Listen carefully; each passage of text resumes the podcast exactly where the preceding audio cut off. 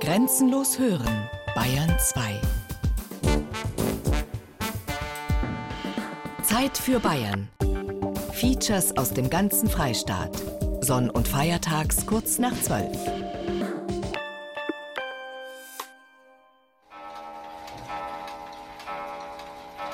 Augsburg kann man gut und recht als Wiege der Uhrmacherei in Deutschland bezeichnen, weil die Augsburger sich schon in der Frühzeit mit Metalltechnik beschäftigt haben und so eben auch sehr schnell den Übergang zur Uhrmacherei fanden. Vor Gott ist die Zeit etwas so Wertvolles, dass der Meister ihn ehren muss durch die Schönheit des von ihm gefertigten Werkes.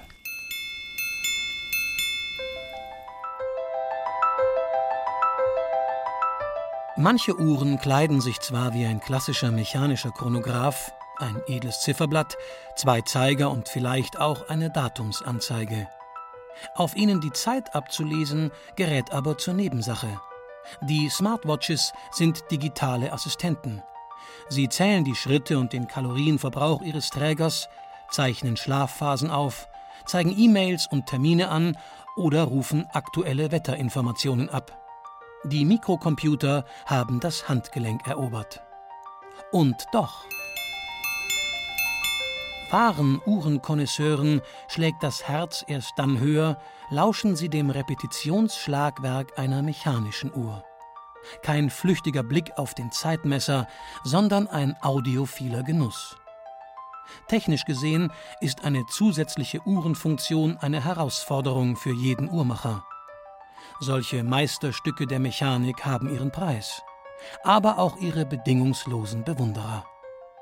Was Mann oder Frau am Handgelenk trägt, ist eine Frage der Individualität. Rolex, die goldene, die habe ich geschenkt bekommen von meiner Mutter. Eine IWC, weil sie mir gefällt. Das ist eine mechanische Uhr, das mag ich gerne. Das ist eine Fliegeruhr, ein Fliegerchronograph und ähm, ist so ein Traum gewesen, eine IWC-Uhr eine Breitling geschenkt bekommen. Von meinem damaligen Freund. Das ist schon ein älteres Stück. Äh, lange und Söhne. Selber gekauft. Ist was Besonderes. Mich auszudrücken. Wir sind zu Besuch in der Großuhrenmanufaktur Erwin Sattler in Gräfelfing bei München. Im Ausstellungsraum spricht Richard Müller über seine Leidenschaft. Eine Präzisionspendeluhr ist eben eine Uhr, die die Zeitabschnitte in exakt gleiche Teile, und zwar in mikroskopisch wahnsinnig exakte gleiche Zeitabschnitte unterteilt und dann noch so anzeigt. Eine Uhr, die praktisch die Einwirkungen von außen, wie Luftdruckschwankungen oder Temperaturschwankungen, auch noch ausgleicht und die Zeit möglichst genau anzeigt, so gut man das mechanisch eben kann. Ja, die Ganggenauigkeit einer Sattler Präzisions-Sekundenpendeluhr ist sage und schreibe, dass sie es schafft, weniger als eins bis zwei Sekunden im Monat von der richtigen Zeit abzuweichen. Und das ist mit mechanischem Uhrwerk eine Meisterleistung. Richard Müller ist Mitinhaber der Manufaktur. Gegründet wurde das Familienunternehmen im Jahr 1958 von Erwin Sattler. Die Liebe für Großuhren hatte der von seinem Großvater geerbt. Seit Mitte der 80er Jahre führen Erwin Sattlers Tochter Stefanie und Uhrmacher Richard Müller die Geschäfte. Sattler verkauft Uhren an Kunden in aller Welt. Der Familienbetrieb ist spezialisiert auf edle Großuhren, auf Tisch- und Wanduhren und sehr genau gehende feine Regulatoren und Präzisionspendeluhren. Bei den Großuhren, die er in aufwendiger Handarbeit herstellt, ist ihm nicht nur das Ablesen der Zeit wichtig. So feine Kunstwerke, das sind natürlich auch Armbanduhren zu erschaffen und auch Großuhren, die eine Seele haben. Das ist etwas, was lebt, aber nicht das stillstehende Mechanische, sondern da bewegt sich etwas.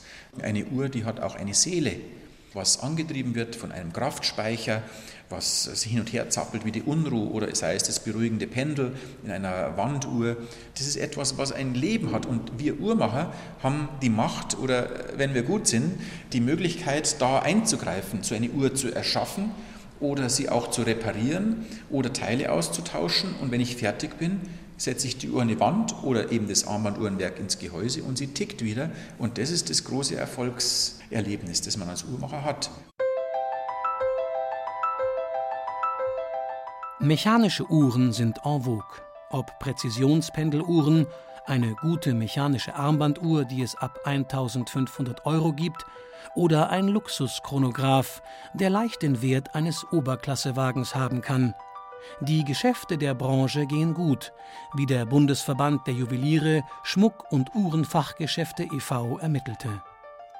Die Einzelhändler, Warenhäuser und Filialisten steigerten 2015 ihren Umsatz mit Uhren aller Art gegenüber dem Vorjahr um 7,9 Prozent auf 1,34 Milliarden Euro. Eine wichtige Rolle spielt dabei der Haben-Will-Faktor, das Prestige. Die Uhrmacherkunst in Bayern hat eine lange Tradition. Sie begann ganz ohne Regulator, Zifferblatt, skelettierte Aufzugsrotoren, Flyback-Mechanismus, verschraubte Goldchatons, Brillantschliff oder fliegend gelagertem Tourbillonkäfig. Am Anfang bestanden mechanische Uhren gerade einmal aus einem schweren Eisenräderwerk, handgeschmiedet und miteinander verkeilt. Metallgewinde gab es noch nicht und auch Zifferblätter fehlten. Ein ganz besonderes Exemplar eines solchen Uhrwerks hütet Georg Rammensee wie einen Schatz. Es wurde um 1470 gebaut. Damals gab es auch noch keine optischen Zeitanzeiger. Die Mechanik war also noch nicht so weit, dass man Zeichen antreiben konnte. Die waren rein akustischer Art. Die haben nur die Glocke geschlagen und nach der Akustik ist man gegangen. Es ist einfach unbeschreiblich. Ich stehe immer wieder ehrwürdig davor, wie damals die Mechanik überhaupt so funktionieren hat können. Man hat ja alles nach Gefühl gemacht und nicht nach Berechnungen, wie es heute ist. Der 72-jährige Georg Rammensee ist Nachfahr des Gründers der gleichnamigen Turmuhrenfabrik im oberfränkischen Gräfenberg, rund 50 Kilometer südlich von Bayreuth, am Tor zur fränkischen Schweiz. Die Rammensee waren zehn Generationen Uhrmacher. Mein Ur-Urgroßvater kam 1831 nach Gräfenberg, hat sich als Groß- und Kleinuhrmacher niedergelassen. Und der Urgroßvater hat dann bereits die Fabrik gebaut, die 1907 fertig war. Die Uhren aus Gräfenberg kamen überall zum Einsatz. In Kirchtürmen, Fabriken, Schulhäusern, Bahnhöfen und in den Türmen von Gutshäusern bis die Elektronik ihren siegreichen Einzug hielt und die gute alte Mechanik verdrängte.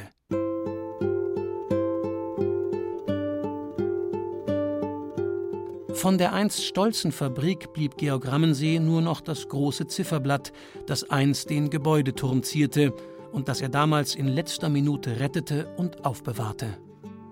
Nun hängt es im Eingangsbereich des Museums, einer alten Scheune mitten in Gräfenberg, nicht weit entfernt vom Bahnhof, wo die Fabrik stand. Den ersehnten Beruf des Uhrmachers durfte Georg Rammensee nie erlernen. Sein Vater hatte es ihm verboten. Die Mechanik habe keine Zukunft mehr, hieß es zur Begründung. Vor mehr als 35 Jahren begann der Mechanikliebhaber mit dem alten Montagebuch der Firma in der Hand nach historischen Rammensee-Uhren und Uhrwerken anderer Hersteller zu suchen. 50 Uhren restaurierte er, schmiedete und feilte akribisch manche Teile nach, baute zum Beispiel ein Schlagwerk von 1951 inklusive der Glocken und Aufzugsgewichte wieder auf.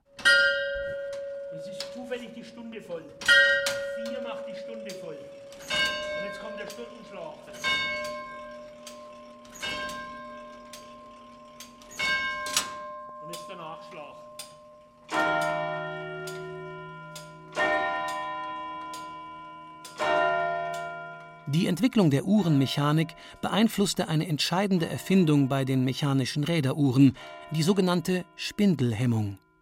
Sie sorgte dafür, das Räderwerk am schnellen Ablauf zu hindern, also das Zahnrad zu hemmen. Damit gelang es, den Fluss der Zeit in Einheiten zu teilen den Tag in 24 gleich lange Zeitabschnitte zu gliedern. Das Erkennungszeichen dieser Spindelhemmung ist das Ticken. Die ersten Uhrmacher waren also Schlosser, die mit ihren großen Eisen mechanische Werke herstellten. Wir wissen, dass er schon aus einer solchen Familie stammt, einer Schlosserfamilie. Und wir wissen auch, dass er als Kunstschlosser Außergewöhnliches geleistet hat, vor allen Dingen in der Herstellung von geschmiedeten Federn. Und diese Federn hat er für Schlösser eingebaut und für Waffen eingebaut. Und das war natürlich die Voraussetzung für die Uhrentechnik. Vom Urahn aller Uhrmacher spricht hier der Nürnberger Uhrmacher, Juwelier, Kaufmann, Ingenieur, Tüftler und Erfinder Karl Gebhardt, der im Januar 2014 im Alter von 86 Jahren verstorben ist. Gebhardt meint einen, der im Jahr 1510 nicht nur Zeitgeschichte schrieb, sondern diese scheinbar revolutionierte, Peter Hähnlein. Mit ihm begann, so hieß es lange Zeit, die Geschichte der mobilen Zeitmessung. Hähnleins Dosenuhr war etwa sieben Zentimeter hoch, trommelförmig und hatte nur einen Zeiger.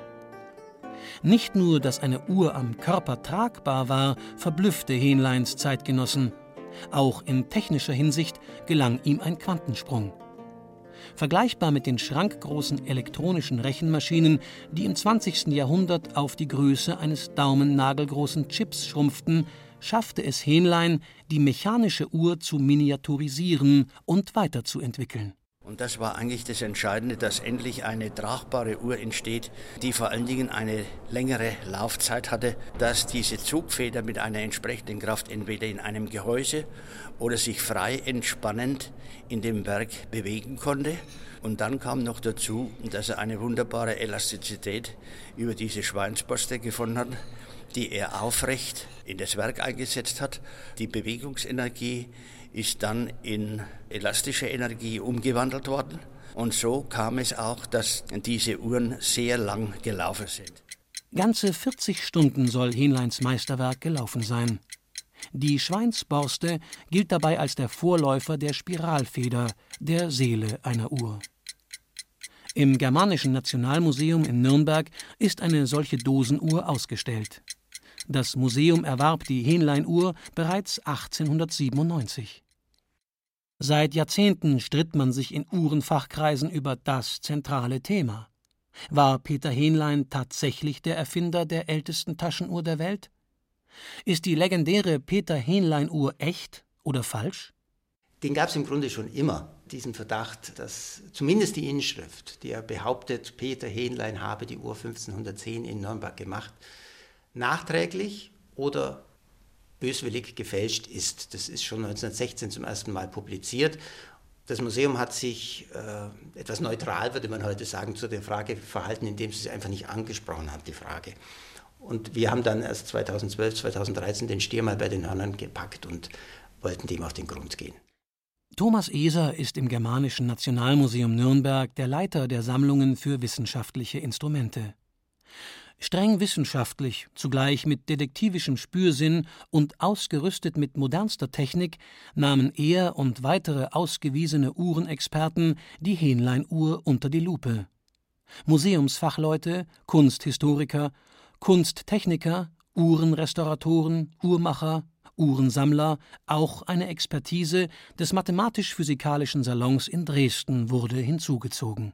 Wir hatten sieben Uhren aus der Hähnleinzeit hierher bringen können und haben im Fraunhofer Institut in Fürth mit der Mikrocomputertomographie, also so eine Art Röntgenverfahren, das aber dreidimensionale Abbilder der Objekte liefert, diese Uhren gescannt, im Original verglichen, aber dann vor allem auch die Scans, das muss man sich vorstellen wie ein Arzt, der sozusagen ein Röntgenbild oder eine Computertomographie anschaut. Bauteil für Bauteil, Plausibilität für Plausibilität des Einzelzusammenwirkens der Teile untersucht und dabei eben die besonders großen Unstimmigkeiten in unserer eigenen Hinleinuhr festgestellt, während die anderen Uhren sehr viel plausiblere historische Uhrwerke hatten. Das Ergebnis der Untersuchungen ließ nur einen Schluss zu. Wenn man dieses Werk, das Uhrwerk näher analysiert, stellt man fest, dass es aus Teilen besteht, die ursprünglich so nicht zusammengepasst haben.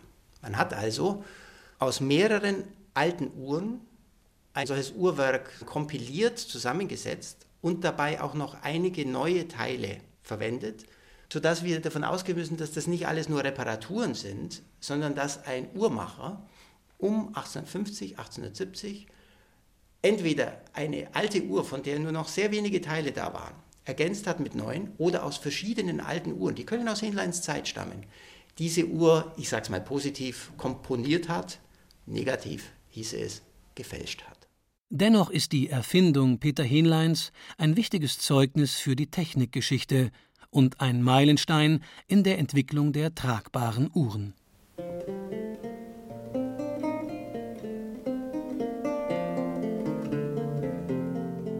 Zu Peter Hähnleins Zeit war Nürnberg eine bedeutende Uhrmacherstadt mit erstklassigen Uhrmachern. Das Handwerk blühte. Zwischen 50 und 100 Familien sollen Kompastenmacher gewesen sein, also Spezialisten für die Herstellung von tragbaren Klappsonnenuhren.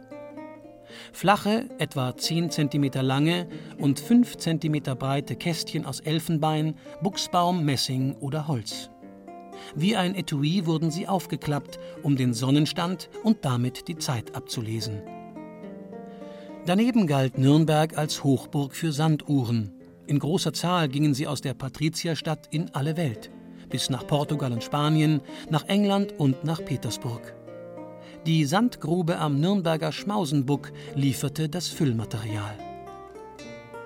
Neben Nürnberg etablierte sich im 15. und 16. Jahrhundert ein weiteres Zentrum der Uhrmacherkunst Augsburg. Unter Fachleuten gilt die Fuggerstadt als die Wiege der deutschen Uhrmacherei. Doch woher nahmen die Augsburger ihr Know-how?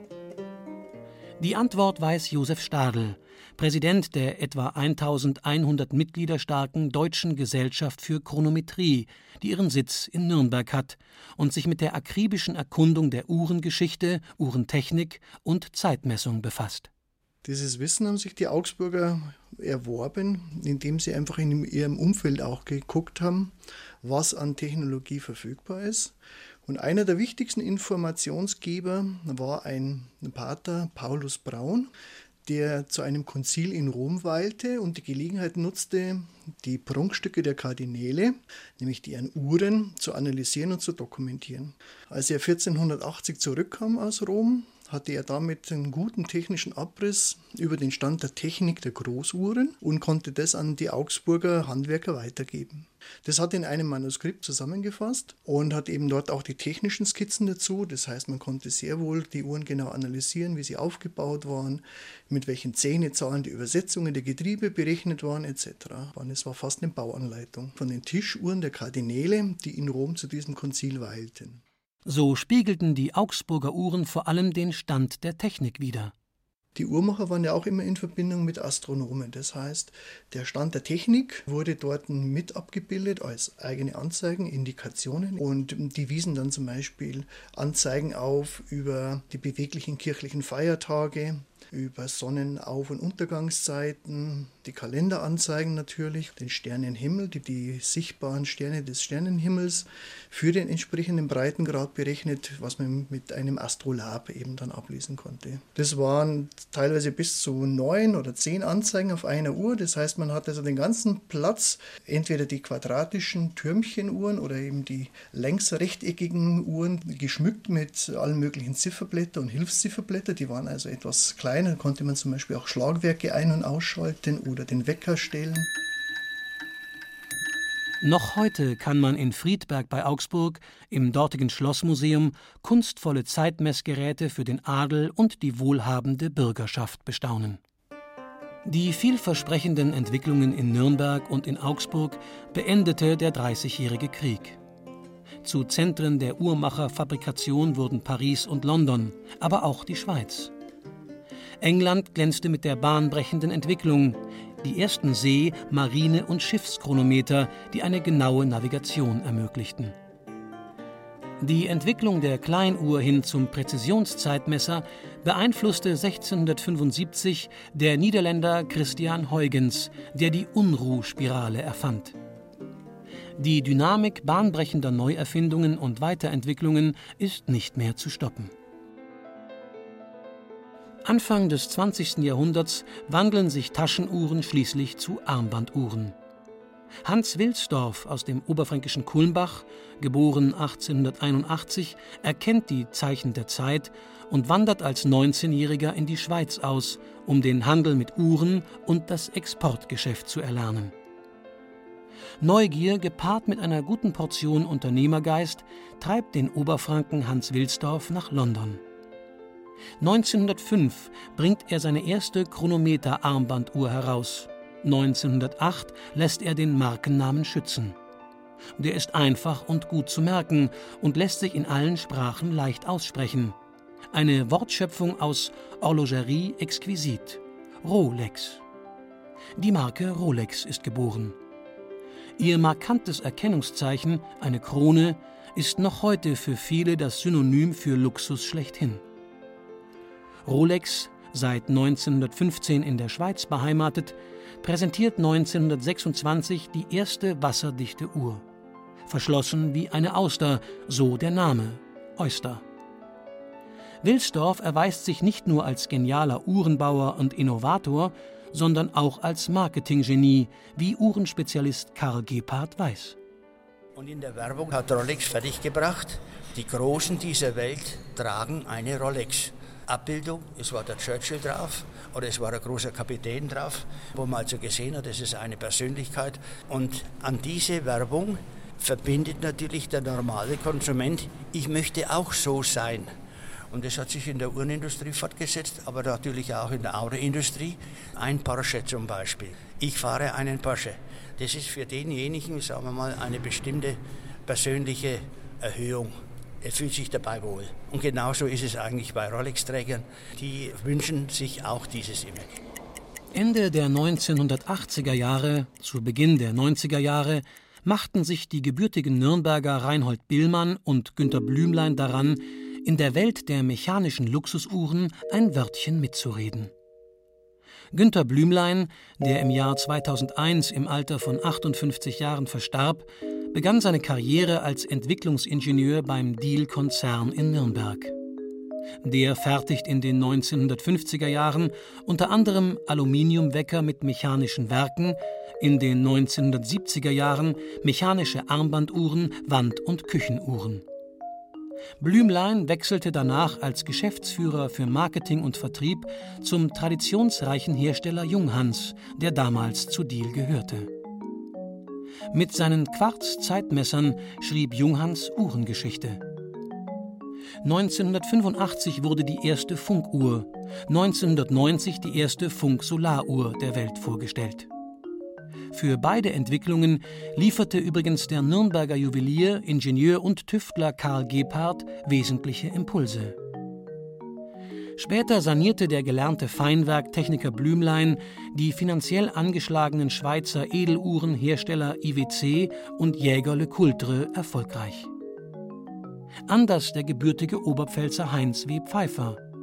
Er steuerte nach der Wende den Ort Glashütte in Sachsen an und führte die Manufaktur Glashütte Original zu neuen Ehren. Zu diesem Zeitpunkt hatte der ehemalige Junghans Verkaufsleiter für das Inland, Reinhold Billmann, für einen anderen Hersteller wichtige Aufbauarbeit geleistet. Noch während der dunklen Quarzzeiten der Uhrenindustrie wechselte er 1978 zu Jäger Le Coultre, die neben Rolex und wenigen anderen Schweizer Herstellern auch weiterhin mechanische Uhren bauten. Billmann suchte die Herausforderung, eine in Deutschland noch nicht existierende Uhrenmarke groß zu machen und zu einer Kultmarke zu entwickeln.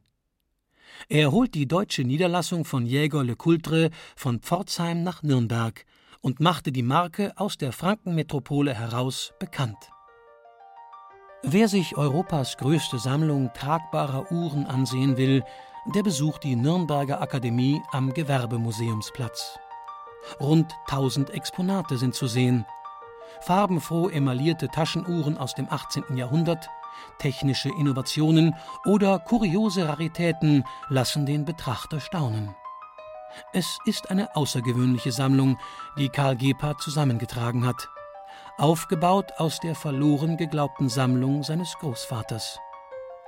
In kleine Zigarrenkistchen verpackt, fand er die Taschen- und Armbanduhren nach dem Krieg in einem Kohlenkeller wieder. Mehr als vier Jahrzehnte sammelte er weiter und schuf damit eine großartige Dokumentation von 500 Jahren europäischer Uhrmacherkunst.